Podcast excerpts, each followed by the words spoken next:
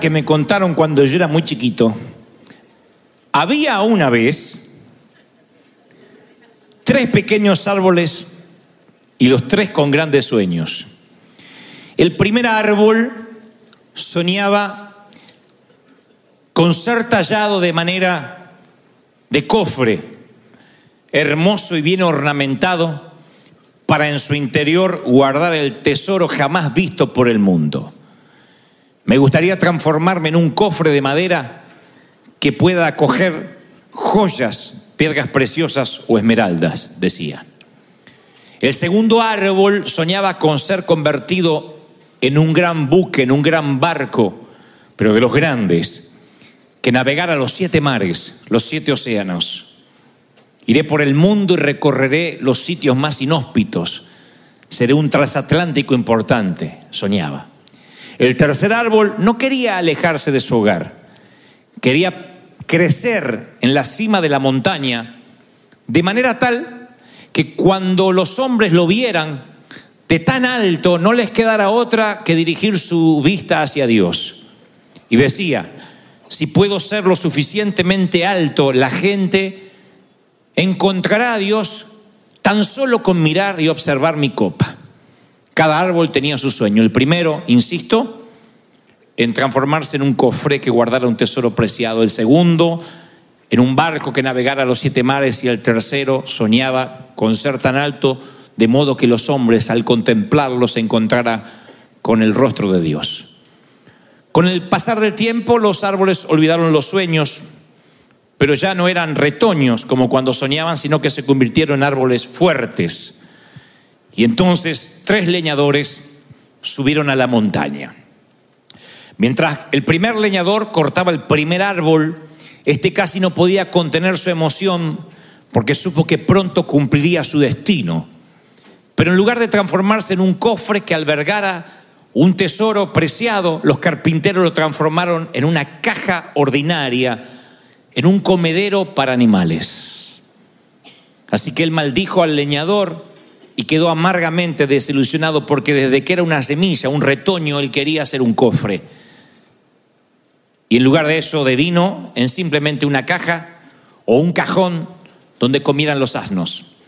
El segundo árbol sí terminó siendo un barco, pero no una nave insignia de una gran flota. Se convirtió en un barco pesquero. Así que nunca navegaría en océanos majestuosos, sino que sería un pequeño bote en un pequeño lago usado para la pesca. Así que también quedó amargamente desilusionado. El tercer árbol, el que quería crecer tan alto de modo tal que cuando los hombres lo vieran se encontraran con el rostro de Dios, se encontró con un leñador que lo hizo trizas, transformó todo el tronco en varias vigas de madera y luego amontonó esas vigas en un galpón. Y aún no sabiendo para qué usarían las vigas, él dijo, todo lo que soñaba era quedarme en la montaña y señalar hacia Dios. Se quejó el tercer árbol. El tiempo pasó, los árboles convertidos o devenidos en cosas muy lejanas a los que habían soñado cuando eran retoños, se olvidaron de sus sueños, hasta que una noche una jovencita una flamante mamá colocó un bebé en la caja donde comían los animales. Y el primer árbol, que era el comedero del establo, supo que había cumplido su sueño, que había albergado el mayor tesoro de la historia, el Mesías hecho niño.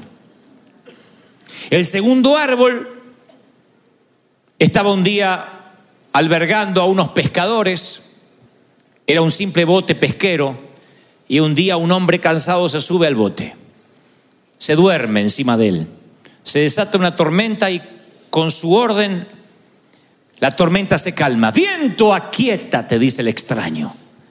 Y ahí el segundo árbol se dio cuenta de que tuvo un privilegio mucho mayor que navegar los siete mares, que estaba albergando en su madera al creador del universo, al Hijo de Dios. El tercer árbol, un viernes por la mañana, lo pasan a buscar y no creerán el dolor que siente cuando lo arrastran por la calle y se vio transformado en un elemento de tortura. No solo eso, sino que lo llevan a un monte alto y unos soldados clavan las manos y los pies de un hombre a sus vigas de madera. Y entonces, el domingo por la mañana, cuando la tierra tiembla y el sol sale, el árbol se para con la frente en alto, sabiendo que desde ese momento, tal como había soñado cuando retoño, ahora señalaría a la gente hacia Dios. No tenía que crecer demasiado alto en la cima del monte para que ese sueño se cumpliera, sino que simplemente al transformarse en cruz, cada vez que la gente recordara su manera, su forma en la que fue tallado y, y crucificado el Señor allí, se conducirían hacia Dios, tal como Él lo había soñado. Cuando recuerdo esta historia que alguna vez me contaron de chico, es una simple historia, a mí me recuerda los planes que Dios tiene para nosotros que a veces simplemente porque somos tan torpes no podemos visualizar. Nos empecinamos en creer de que Dios se olvida de nuestros sueños. Y Dios dice, ok, tengo un sueño mejor para ti. O en su defecto, cumpliré tu sueño, pero no será bajo tu trato, bajo tu calendario y de la manera que tú quieres que sea. Pero los sueños de Dios se cumplen y generalmente, como dice las escrituras, los caminos de Dios son superiores y distintos a los nuestros. Lo que sucede es que lo que vivimos y lo que esperamos vivir a veces está separado por una brecha tan, alta, tan ancha. Lo que nosotros soñamos, las expectativas, se, se diferencian tanto de lo que nos toca vivir que pensamos que Dios nos abandonó. O en su defecto esa frase tan trillada, Dios no me ama. Si me amara no me pasaran estas cosas. Si me amara, si me amara Dios me habría detenido. Me habría parado de no cometer este error. No me habría tomado esta enfermedad. No hubiese pasado por el hospital. No habría tenido que conmemorar un funeral. Pensamos que lo que nos está sucediendo es algo injusto. Y entonces vamos, hablamos con un pastor, hablamos con un rabino, hablamos con un cura y nos dice, esa es la gracia de Dios. Por alguna razón te toca pasar esto, es la gracia de Dios. Y a nosotros no nos gusta la palabra gracia porque la identificamos con algo con lo cual nos tenemos que conformar. Decimos, amor es lo que yo sueño que me pase. Gracia es el peor es nada. amor es lo que yo quisiera que me pase. Si Dios me amara, yo me habría casado con un príncipe azul. Por gracia tengo un sapo. Si Dios me amara, yo tendría dinero. Por gracia estoy buscando empleo. Si Dios me amara, yo retosaría de salud. Pero por gracia tengo que estar confinado a un bastón, a la insulina. Tengo que estar confinado a una máquina respiradora, lo que sea, a un trasplante, dependiendo de médicos, de análisis, de diálisis, de quimioterapia. Siempre nos parece que, bueno, es la gracia de Dios, como diciendo es la misericordia que no te deja que te mueras. Empezamos a interpretar que la gracia es algo con lo cual nos tenemos que conformar.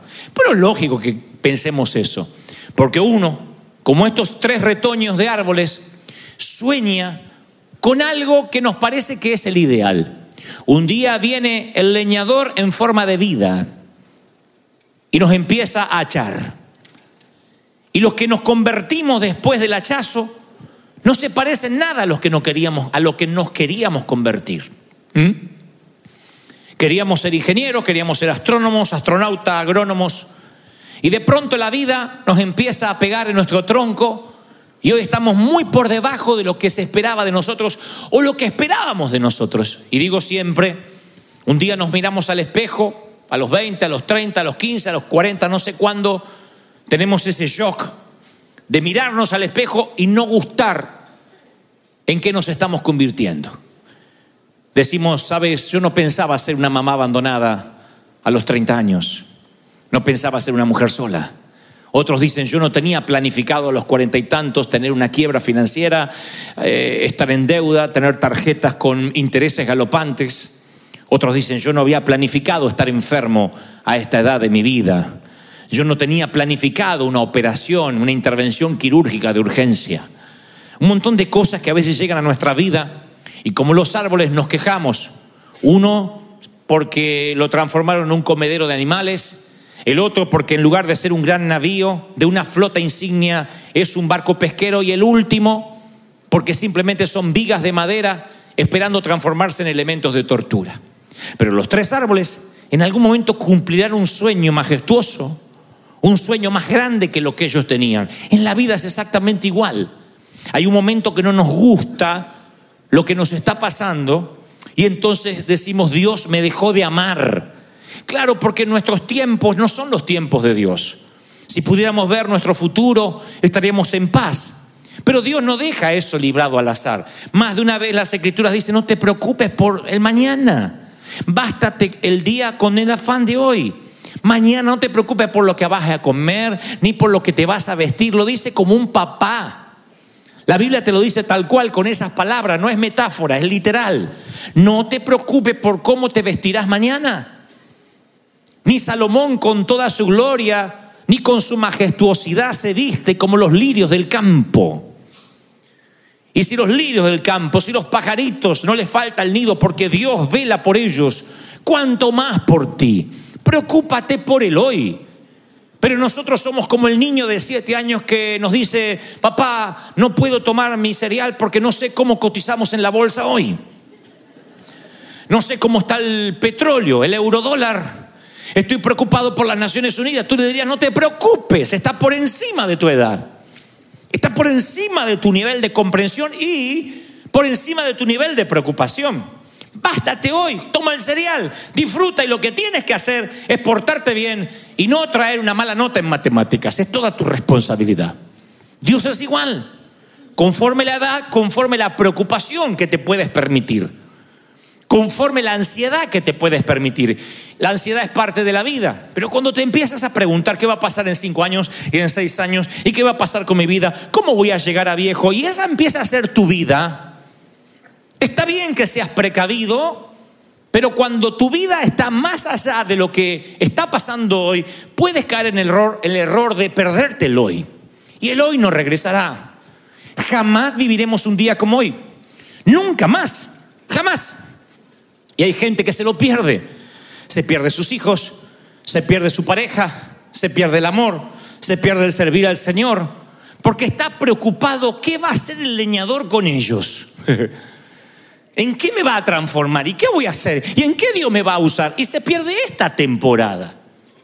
Por eso Salomón divide la vida en 28 temporadas diferentes.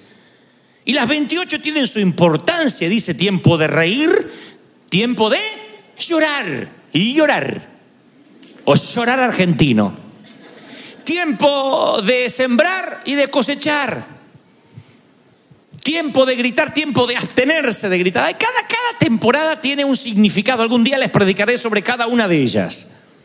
Y verán que Dios dispuso mínima 28 temporadas para disfrutarlas, para vivirlas o para procesarlas. Estás en luto, es el tiempo de luto, procésalo. No te apures en reír, habrá tiempo de risa. Te estás riendo, no te empieces a amargar, no hagas como las madres de antes. El que mucho se ríe, pronto llora, decía la vieja. Y te amargaba la risa. Mamá tenía un pronóstico de amargamiento. No sé por qué las madres le temen a la felicidad. La mucha felicidad las pone nerviosas. Mucho griterío ahí afuera. ¿eh? Estamos jugando más. Sí, alguien se va a romper la cabeza. Alguien se va a terminar mal. Yo sé cómo termina esto. Sigan, sigan jugando y riéndose como bobos. Ya se van a romper la cabeza. ¡Boom! ¿Qué dije?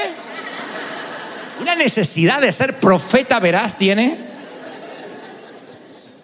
Ahora, cuando esas cosas pasan, cuando esas cosas suceden, cuando nos toca una temporada y no la podemos disfrutar o no la estamos viviendo bien, nos podemos perder el presente por esperar el futuro, por esperar en lo que va a pasar mañana. Y este es el día que ha hecho el Señor. Dile al que está a la derecha y a la izquierda, este es el día que ha hecho el Señor. Dile, este, vamos, vamos, sacúdalo, diga, este es el día.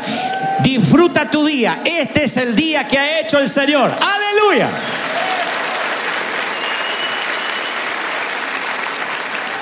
Hay una, hay una palabra que se le agrega a la palabra amor, que es la palabra incondicional. Siempre se la pega, amor incondicional. Y aun cuando se habla de mm, el amor ágape, del amor de Dios, decimos, y Dios te ama incondicionalmente, pasa al altar. Pero la Biblia no aparece incondicional pegado al amor de Dios. No porque el amor de Dios no lo sea. Pero al pegarlo de una manera como implícita, como que si ese amor de Dios es incondicional, podemos caer en el error de faltarle el respeto a la palabra, o sea, de no darle la importancia que se merece. ¿Mm? Es como cuando un matrimonio dice, ¿tú me amas? Sí, si no, no estaría contigo, ya te hubiese dejado hace tiempo. No es lo que esperaba oír. ¿Y por qué me amas? Y qué sé yo. No tengo ganas de pensar por qué te amo.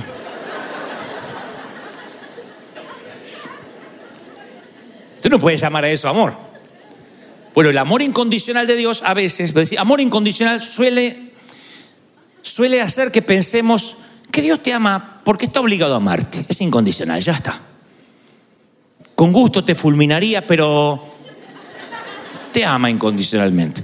Como un juez, por ejemplo, que firma la libertad de un preso que cumplió con su condena social, pagó su deuda con la comunidad y entonces el juez tiene que otorgar su libertad. Pero ese juez que firma, por ejemplo, no tiene emociones involucradas en el asunto. No llega a la casa el juez después de liberar a muchos y dice, hoy liberé a otro, hoy condené a tres. No creo. Lo más probable es que un juez le diga a la esposa, no hablo de trabajo aquí, bastante estrés tengo en la corte.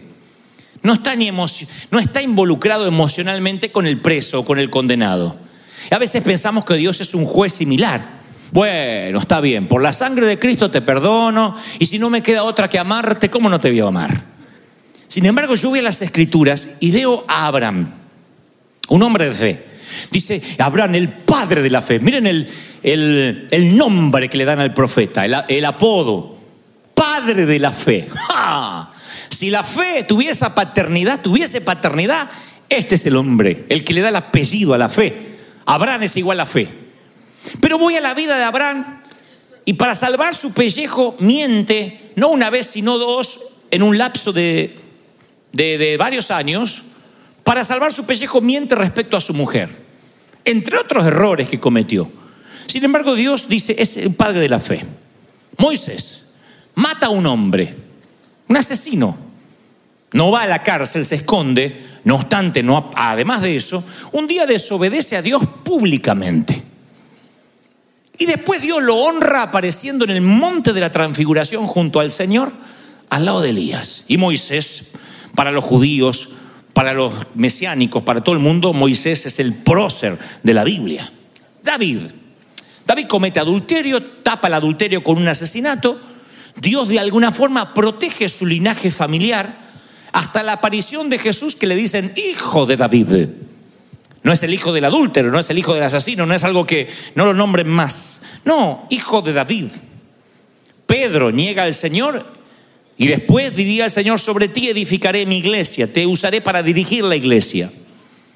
Vas a la lista de, de, los héroes de la fe de Hebreos 11 y descubre los muchachos que hay ahí. Y la verdad que son algunos bastantes delincuentes de lo que hicieron. Ustedes los leen todos así, claro. Uno lo puede leer con una voz engolada, una voz de locutor. Ahí está David, ahí está Jefte.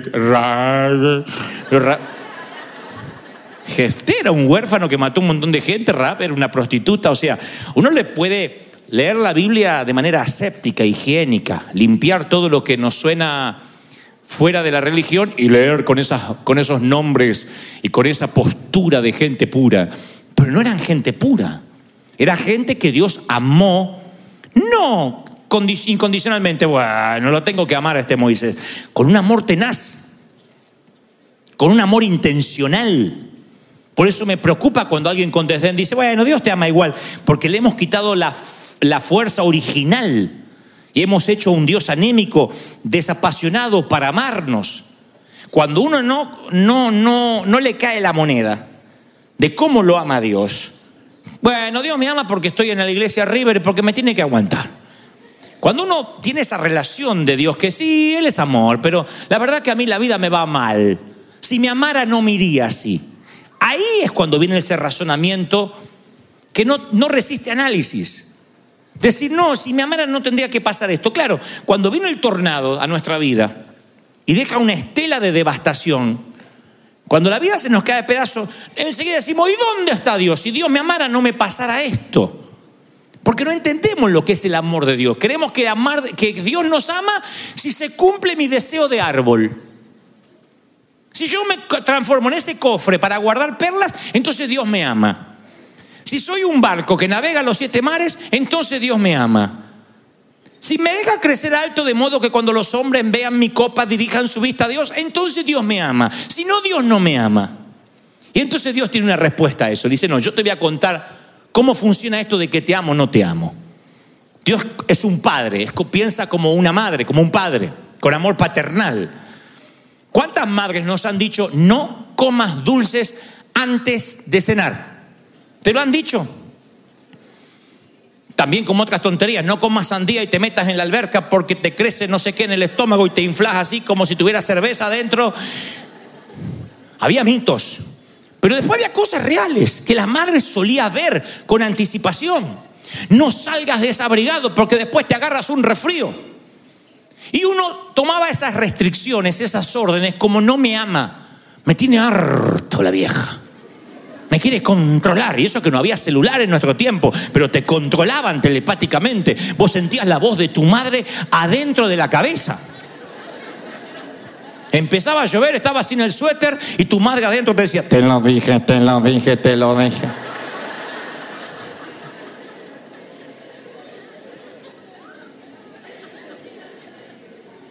Entonces, nos cuidaban, nos protegían. Y a veces esas protecciones venían disfrazadas de, penitencias, disfrazadas de chanclazos. En mi tiempo no había penitencia, había chanclazo. El primer aviso era un chanclazo. La- el warning. El warning era acá. Ya la multa era en otra parte del cuerpo donde te van a ver la marca y vas a tener que pasar vergüenza. Porque ahí no las podías demandar a las viejas. Ibas con. Yo una vez fui con cinco dedos acá. Así, toda una mano dibujada. ¿Y ahora qué digo? Dígale, dígale, traje una mala nota y por eso tengo la mano de mamá en la cara. Va a pasar vergüenza encima. Más paso vergüenza yo. Así era la madre antes. Ah, Yo no lo podía entender. Ahora ella no me odiaba. Yo sé, me consta lo que me amaba. Pero ella entendía que para poner un hombre de bien, con la psicología tal como la entendía, con la, pedo- la pedagogía que había en ese tiempo, había que hacer lo imposible, aunque duela. No estoy haciendo apología a golpear ni a pegar. No me saquen de contexto en los tiempos modernos. El pastor dijo que hay que dejar los dedos marcados. No, estoy contando mi experiencia. En eso entonces ni se nos ocurría pensar que era la manera en que nos estaban odiando. Mamá nos decía, me duele más a ti que a mí. Mentira, yo tenía la nalga como un mandril, pero le dolía a ella. A mí me duele más, a mí me duele más, decía. Y se iba la vieja. No, no le dolía, a mí me dolía.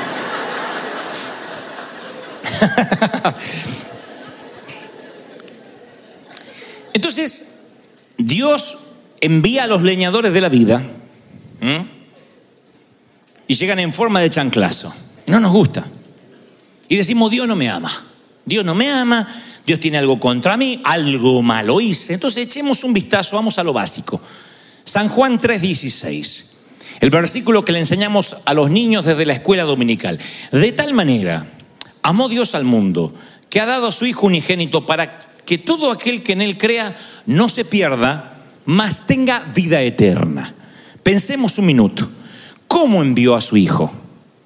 No lo envió con trineos, no lo envió con, vinieron con algunos alces, con algunos renos y cayó como un regalo, ni tampoco como un héroe de Marvel. ¡Oh! A salvar el mundo. No vino así. ¿Cómo lo envió? Mandó a su hijo unigénito para que le flagelen la espalda, le arranquen las barbas, para que lo torturen, lo desnuden, para que le coloquen espinas en la cabeza, para que lo maten de a poco para que sufra el peor dolor que un ser humano jamás soñará. Porque de tal manera te amó que dio a su hijo. Piensen, papás y mamás, ¿darían su hijo por amor a alguien? Yo puedo amarte mucho, pero me dices, ¿darías tu hijo? ¿Darían vuestro hijo, Megan, Jason, Kevin, Brian, darían a alguno de sus hijos? Eh, ¿Lo pueden matar? De sí, sí, mátenlo por amor a ti. ¿O no? En ese, en, ese, en, ese, en ese orden, en esa línea de pensamiento, mi amor tiene un límite. Hasta mis hijos. Después no. No podría soportar el dolor de ver que torturan, matan a mi hijo para salvarte a ti de la cárcel. Mira, mira, estoy pagando una condena, metí la pata, pero si tu hijo se hace cargo de mi condena, pasa que yo violé a unos menores. Y sé que si voy a la cárcel me van a violar, me van a torturar. ¿Podrías mandar a tu hijo que se haga pasar por el violador, que diga que fue él? Así yo me puedo congregar, tener una vida nueva. Lo único que tiene que decir que él estaba en el lugar del crimen y él que lo metan preso y lo torturen y le peguen en la cárcel. Oh, sí, sí, sí, porque te amo. Ahí mando mi hijo. No resiste análisis. Así te ama el Señor. No es, bueno, te amo, ¿qué va a hacer? No es un amor incondicional con desdén. Te ama.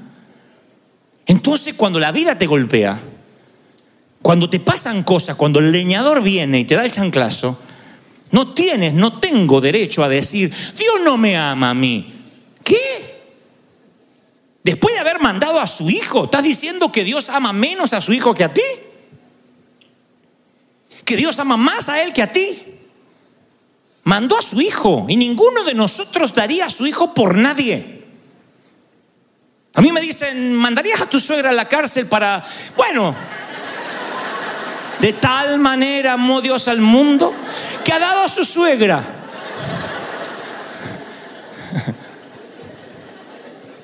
Ya, mátenla.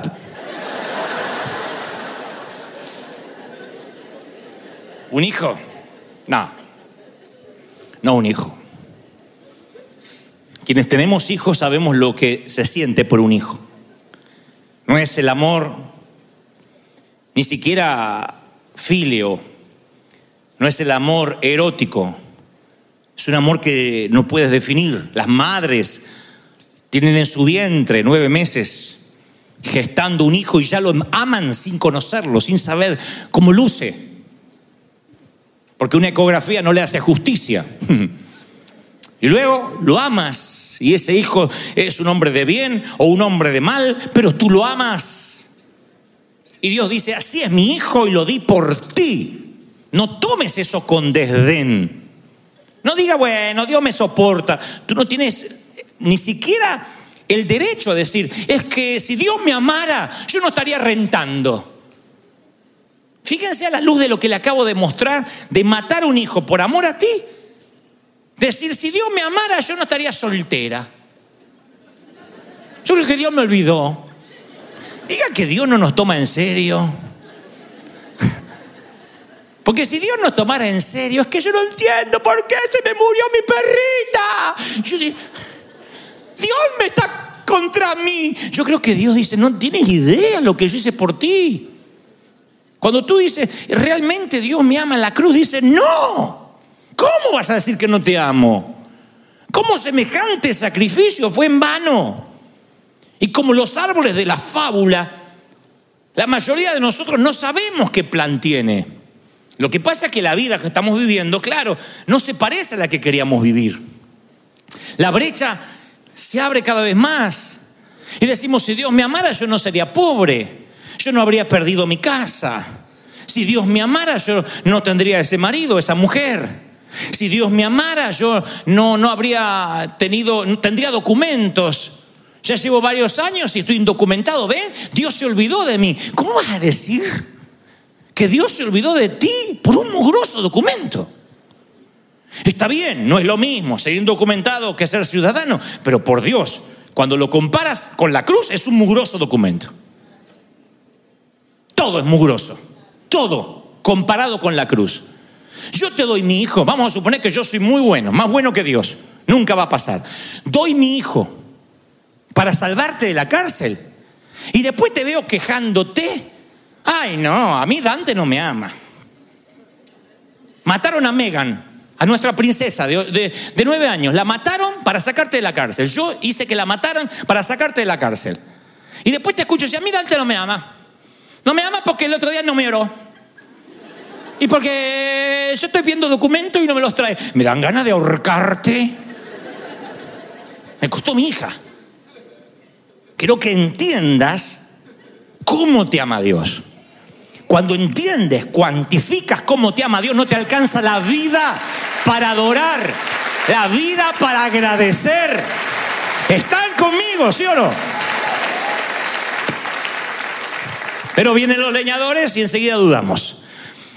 Los últimos eh, versículos de Génesis 3 a mí siempre me ocasionaron un impacto porque nuestros padres edénicos, Adán y Eva en el huerto pecan.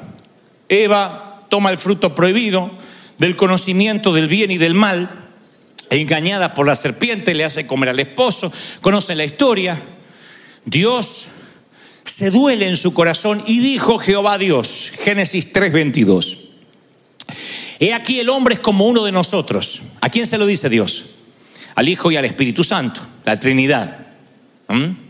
Cuando habla de nosotros, están los tres en una mesa directiva y dice, he aquí el hombre ahora es como uno de nosotros, porque sabe el bien y el mal. O sea que Dios los creó, nos creó, sin el conocimiento de la maldad.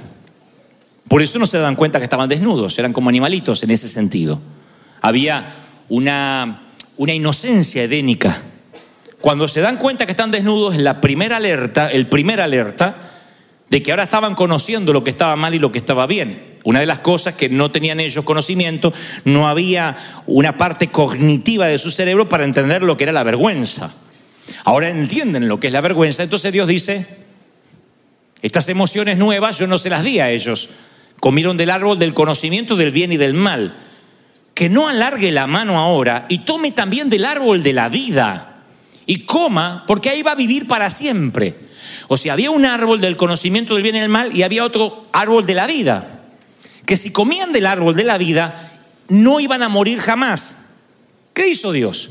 Lo sacó del huerto para que labrase la tierra. Echó pues fuera al hombre y puso al oriente del huerto de Edén querubines y una espada encendida. No imaginen Star Wars, sino un ángel con una espada de fuego. Para todos lados, para guardar que ninguno se acercara al árbol de la vida. Yo pregunté en el primer servicio y hago la misma, el mismo interrogante. ¿Ustedes ven gracia en este versículo, gracia de Dios, amor de Dios? Sean honestos, no tienen que hacerse los espirituales. ¿Ustedes ven el amor de Dios acá? Con un ángel cuidando el árbol de la vida. Que no sea que se haga eterno como nosotros. El ángel. Uno, si lo lee rápido, dice, está enojado. Encima no quiere que le toquen el otro árbol. Pero lo leo otra vez.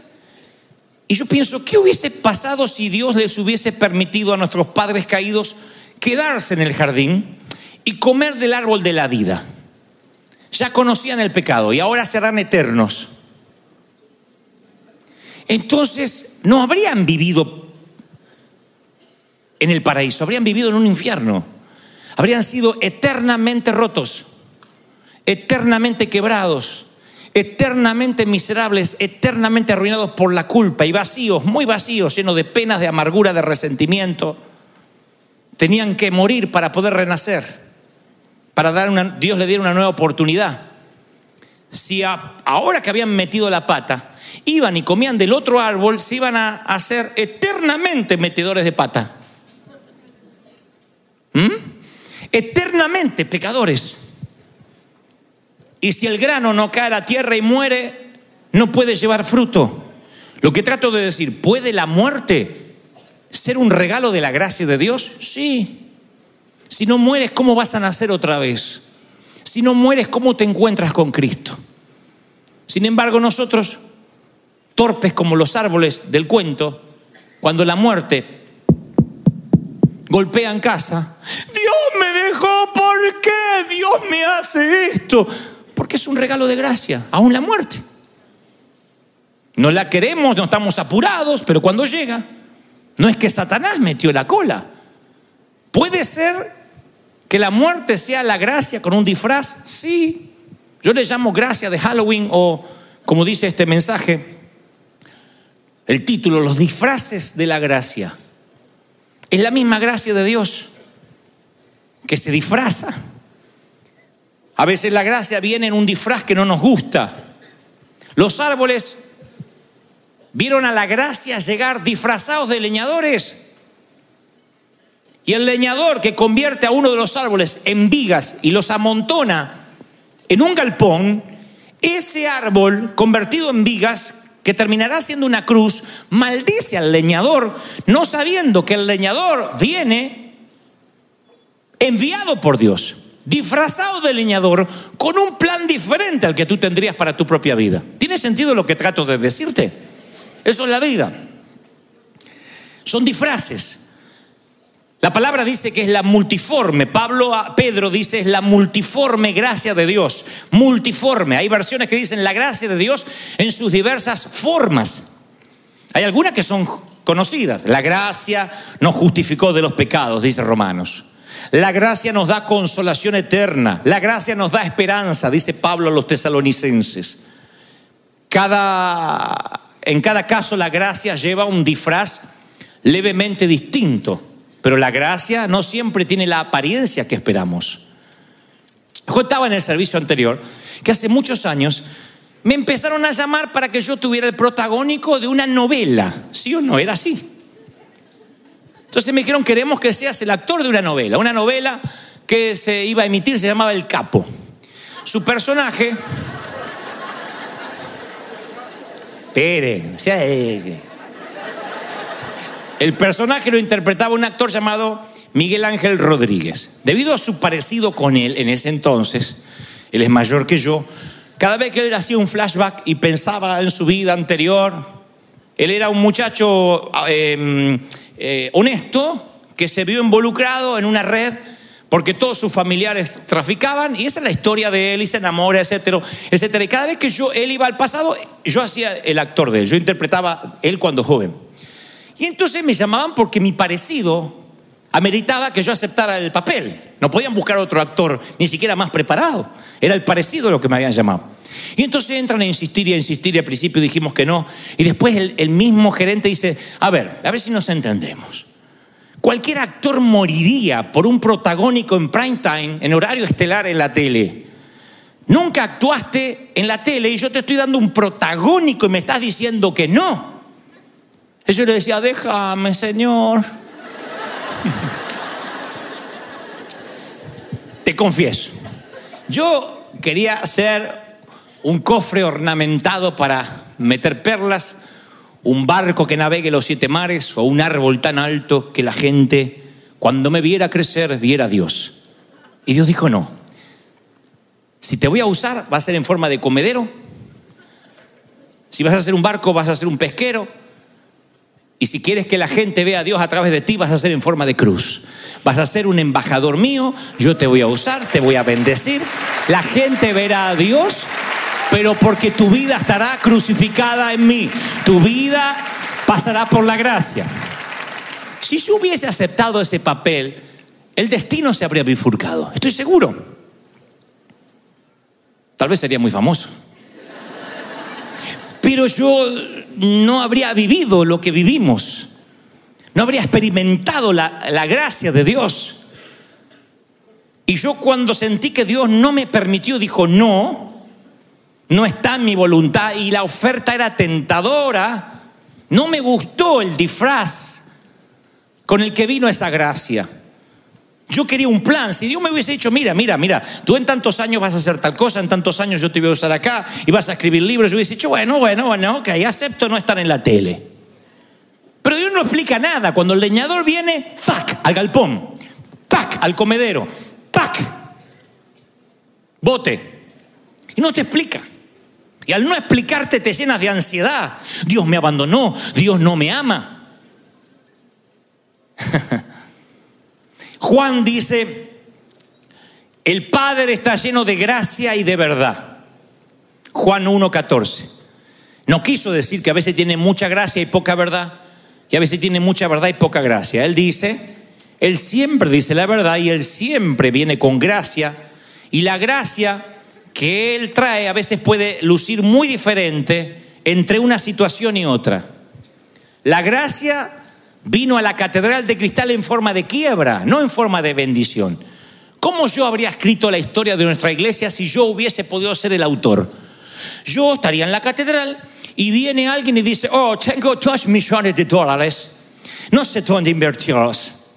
Y entonces voy a regalar a usted para que usted compre una reina y salga de la catedral.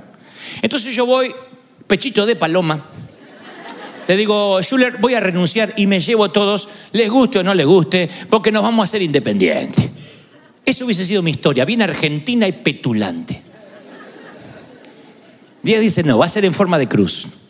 Viene la quiebra y tuvimos que orar y ayunar y buscar de entre las piedras las monedas para poder pagar. Dios tenía que transformar esclavos en soldados y eso ocurre a veces en 40 años. Eso ocurre en los desiertos. Alguien dice amén conmigo, ¿sí o no? Entonces Dios está lleno de gracia y de verdad. A Pedro en un momento le dice, hijo de Jonás.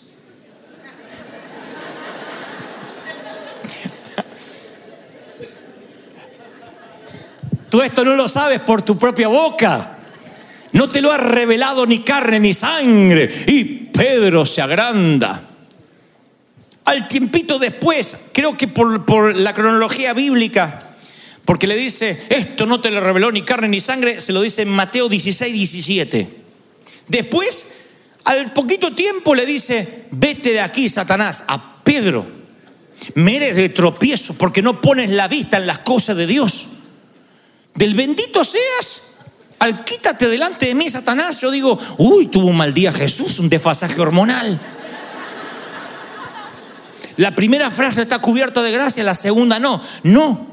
Son dos tipos de gracia, son dos tipos de situaciones diferentes, necesitando gracia diferente. Yo recuerdo momentos muy tiernos con mi mamá, que me decía chiquito y me tocaba la cabeza y me cosía el botón que me había caído. Y para mí eran los momentos de ternura. Y después la vieja con el chanclazo. En una me amaba y en otra me odiaba. O tengo que creer que eran diferentes tipos de gracia conforme la situación. En una necesitaba que me cosan el botón, en otra necesitaba que me dejen la nalga como un mandril. La vida, a veces vamos a sentir las correcciones. No desmayes cuando eres disciplinado con Él, porque Dios al que ama, ¿qué dice? Disciplina. Y hay cosas que nosotros entendemos por rigor. Ojalá entendiéramos por la buena. Y no me miren con cara como diciendo, yo sí entiendo por las buenas. No, porque eres como yo. Hay cosas que las entendemos con rigor. Hay cosas que se nos marcan a fuego con fuego. Y hay cosas que Dios nos habla tiernamente y la entendemos, pero cuando se trata de decisiones, cuando se trata de cambios, Dios nos tiene que mover a veces el nido. David Cho cuenta en un libro maravilloso llamado justamente Maravillosa Fe, que los pichones de águila no vuelan por sí mismos. Y las madres saben que eso ha de ocurrir. Porque el nido es muy confortable. Y los pichones de águila podrían quedarse ahí hasta ser adultos.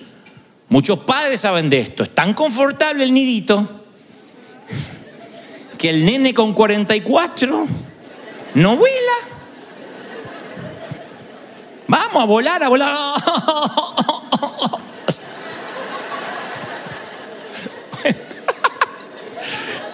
Y bueno, entonces, ¿qué hace la mamá águila? Arma el nido con espinas. Espinas, espinas, espinas, espinas, espinas, espinas. Y sobre las espinas le hace un colchón cómodo, con paja, con barro, para que no sientan las espinas. Quien mira el comportamiento de la madre dice, esta madre está loca. ¿Por qué no hizo todo el nido confortable? Pero es confortable cuando nacen, cuando están los huevos ahí. Cuando los, pichones nacen y son chiquititos, los alimenta, ellos están confortables. Y después, ustedes pueden ver esto en YouTube de, reprise que hay de documentales de la National Geographic. La madre con el pico los empuja a volar, porque ya ve que tienen alas. Y tienen que lanzarse desde los picos más altos de las montañas. Y los pibes no quieren saber nada. No, que esté esperando la voluntad de Dios.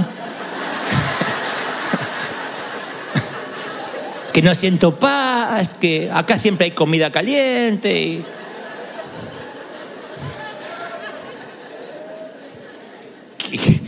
que nos enseña en la naturaleza lo que hace la mamá águila. Saca lo confortable con el pico, saca la paja, saca el barro y se empiezan a lastimar. Y es un griterío. ¡ah! Pues Ustedes ve- ven en el, en el documental que los, los aguiluchos empiezan a lastimarse, se empiezan a clavar. Y tienen dos opciones, o una muerte segura o una muerte probable de tirarse a volar. Si se queda, se mueren. Alguien está hablando, Dios, que tiene que cambiar el colchón.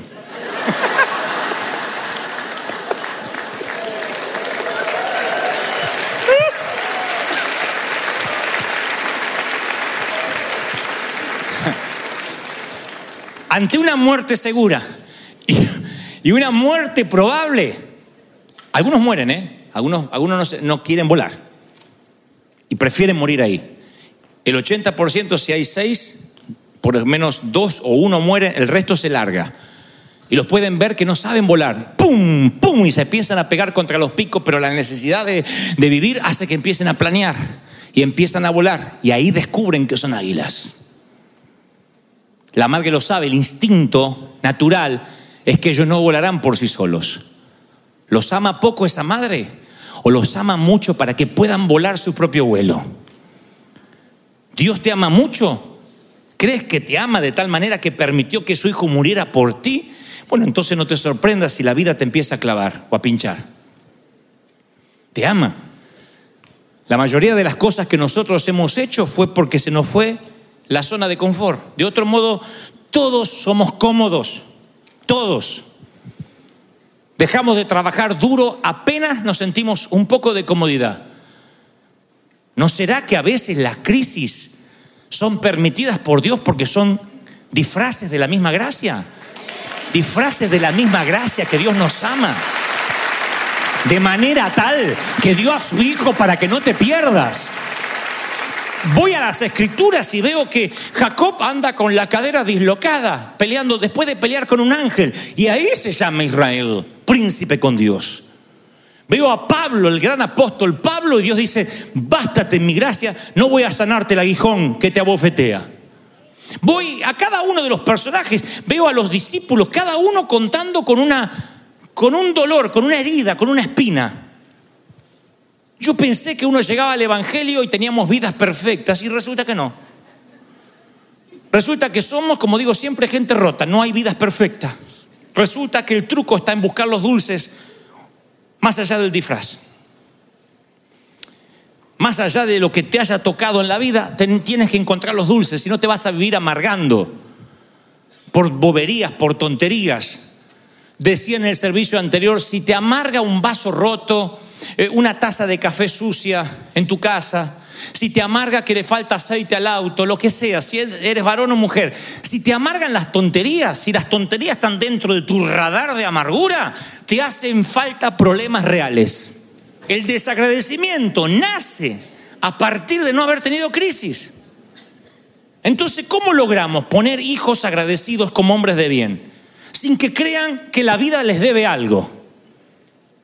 Porque quieren un auto y si podemos se lo compramos en cuota, nos endeudamos hasta acá y le compramos el auto al nene para que no se traume. Cuando él empiece a costar algo en la vida, va a decir, Dios me dejó de amar. Entonces nuestra responsabilidad es que tengamos el confort, pero que no nos olvidemos de quién proviene lo que tenemos.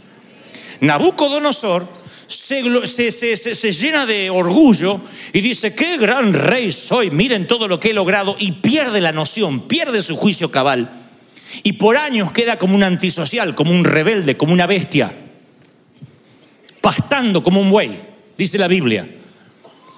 Y él dice más, recuperé la razón y tuve más gloria que antes. Cuando dice eso, uno dice, este tipo no aprendió nada. Pero luego dice, pero ahora sé de dónde proviene lo que tengo.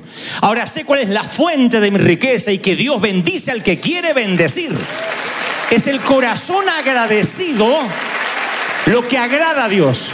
Ni la abundancia ni la pobreza. La abundancia no es que, eh, que estás mal y la pobreza que estás bien, ni viceversa. Es reconocer de dónde proviene el- el favor que tienes. Y Dios dice, mientras que tú reconozcas de dónde viene el favor, yo te voy a bendecir, te voy a abrir puertas, te voy a dar. ¿Están conmigo? Ahora, ¿cómo nos fundamentamos en la vida? Voy a terminar. ¿Cómo nos fundamentamos en la vida? Entendiendo que las espinas, que los leñadores, son parte del trato de Dios. ¿Me vas a decir, piensas, que aquella muerte me dio algo, un valor agregado, aparte de dolor? ¿Estás por decir que mi divorcio de alguna forma me ayudó en algo con todo lo que tuve que atravesar? ¿Que aquel abuso fue permitido por Dios de algún modo? Bueno, no voy a responderte yo, dejaré que lo haga Pedro.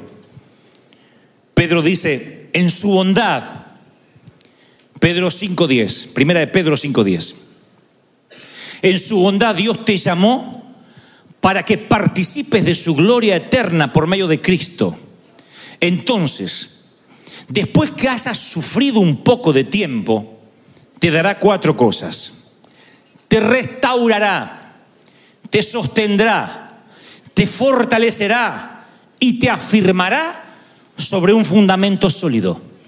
Lo diré otra vez. Después que sufras un poco, después que las espinas te lleven a volar contra tu voluntad, te restaurará, sostendrá, fortalecerá y afirmará. Y cada palabra que Pedro usa es un cuadro vívido que respalda lo que dice. Restaurará. La palabra en el original griego es kartasein. Es la palabra que se usa para remendar redes. La palabra que se usa para reparar una fractura. Dios dice, a través del leñador yo voy a reparar el carácter que tienes. Va a remendar las heridas, las va a tapar. Se dice que el compositor inglés Sir Edward Elgar en cierto momento escuchó a una niña cantar una de sus obras. La niña tenía un registro excepcional, una técnica casi perfecta. Y él dijo lo siguiente, es una frase acuñada por muchos músicos a partir de él. Él dijo, aunque canta bellísimo, no cantará asombrosamente hasta tanto alguien o algo le rompa el corazón. Y cuando la niña se transformó en una adolescente y en una joven, se enamoró y le rompieron el corazón, su voz mejoró notablemente, porque este compositor solía decir que el sufrimiento es una circunstancia que te agrega, te añade gracia, de modo que ninguna otra cosa en la vida te la podría agregar. Una persona que ha perdido seres queridos, sus ojos, luego del dolor, se llenan de dulzura y comprenden a otras madres que sufren lo mismo, la comprenden. El abrazo de alguien que sufrió, el abrazo empático de alguien que pasó lo mismo, no es igual que aquel que no lo pasó. ¿Has estado en un funeral?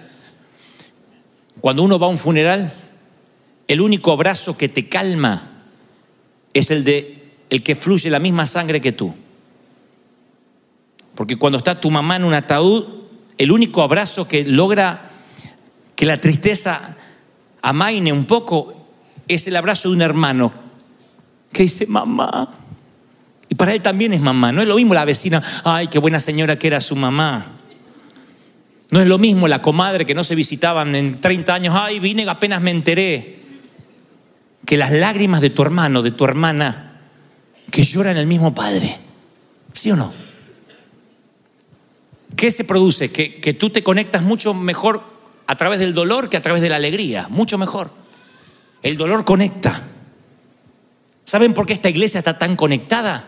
¿Saben cuándo esta iglesia estuvo lista para vivir lo que estamos viviendo? Cuando me dijeron esa frase, pastor, aunque no nunca nos dé techo el Señor bajo un árbol, vamos a seguir congregándonos si la presencia no nos deja. Ese día el sufrimiento nos hermanó. Y oigan, y oigan, por eso los soldados, los veteranos de guerra defienden a los propios porque estuvieron en la misma línea de batalla. Porque ahí no te hermana el uniforme ni la bandera, te hermana el sobrevivir. Y te haces hermano. Dicen que los lazos de los soldados que estuvieron en la batalla son más fuertes que la de un hermano. Por eso David y Jonathan se amaron tanto. Porque compartieron batallas. Y cuando tienes que poner espalda con espalda y pelear y defenderte, algo te hermana. Por eso Pedro dice literalmente, restaurará. ¿Cómo te restaura el Señor? A través del dolor te restaura, te hermana, te hace entender a los que sufren, te hacen que no te olvides de dónde saliste. Luego dice ester, eh, esterixen, la palabra sostendrá. Ahí la palabra esterixen es sólido como el granito. Porque que te rompan el corazón provoca dos cosas, o que te desmorones o te hagas sólido. Pero no el corazón de piedra, sino que se te hace piel de rinoceronte y corazón tierno, no al revés. Y cuando se te hace sólido, ninguna cosa te voltea. Pedro dice, no solo te va a sostener, te va a fortalecer. Estenium es la palabra en griego. O sea, te va a llenar de fuerzas. Si tu llama es débil, viene un viento y la apaga. Pero si la llama está más o menos encendida, viene un viento y se enciende más. Los que hacemos asados argentinos lo sabemos. Viene un viento y enciende más, te incendia el asado. Pero si la llama es débil, te la apagó. Si tu vida es débil, si tu fe es débil, ay, me duele la cabeza, ¿no tendré un tumor? Se la apagó la poca fe que tenía la condenada. Y finalmente afirmará, temelium, que significa sentar los fundamentos. Te hace unos fundamentos. Cuando uno descubre las grandes verdades de la vida, de qué se trata el juego de la vida, te hace unos fundamentos. Apenas uno descubre de qué se trata el juego de la vida. Yo te voy a decir, la vida no es el juego de la oca. La vida, el juego de la vida es, el principio de la sabiduría es lograr mirar en perspectiva tu propia vida, hacer círculos y en esos círculos meter la gente importante, la menos importante, la que no te tiene que afectar, las cosas importantes, las cosas menos importantes, las que no te tienen que interesar. Diferentes círculos. Eso es, el, es ese es el principio de la sabiduría. Cuando ustedes ven a alguien joven, pero que parece sabio, no es porque tiene más dinero más educación, sino porque trazó círculos, como hizo el Señor. Él tenía a los discípulos, a los doce, tenía a los tres, al uno, a los tres, a los doce, a los cuarenta, a los ciento veinte, a las multitudes. Y cuando los fariseos le decían algo, no estaba en su círculo. Entonces, su radar solo estaba ocupado de las preocupaciones reales, de aquellas cosas que se tenía que ocupar, no preocupar. Cuando uno se preocupa, la mente se divide. Se divide literalmente en lo que va a pasar, en lo que pudo haber pasado y te pierdes el presente. El secreto de la vida, insisto, es decir, a partir de ahora mi vida es todo lo que tengo. Tengo que servir a Dios, eh, tengo que valorar a mis hijos, tengo que amar a los míos. No me voy a preocupar por boberías. Entonces cuando los espinos, cuando la vida se pone difícil, cuando la tormenta empieza a soplar, en lugar de que te apague la llama, el pábilo, se te enciende el fuego, se te afianza la fe, porque tú tienes bien definido cómo es el juego de la vida, de qué realmente te tienes que preocupar. Y te lo digo porque yo fui un torpe gran parte de mi vida. Me preocupé por tantas tonterías que hoy me importa tres cuernos. Póngale en los mexicanos otro nombre. Le iba a decir, pero va a quedar feo. Y me acuerdo que a los 20 estaba tan preocupado, a los 30, ¿qué dirán? Los pastores no me van a querer. Y fíjate aquello, y mi papá no va a estar orgulloso, y lo que dijo, y lo que opinó. Tantas cosas que volaban dentro de mi radar y no me dejaban ver los verdaderos aviones. Hoy entiendo lo que realmente vale.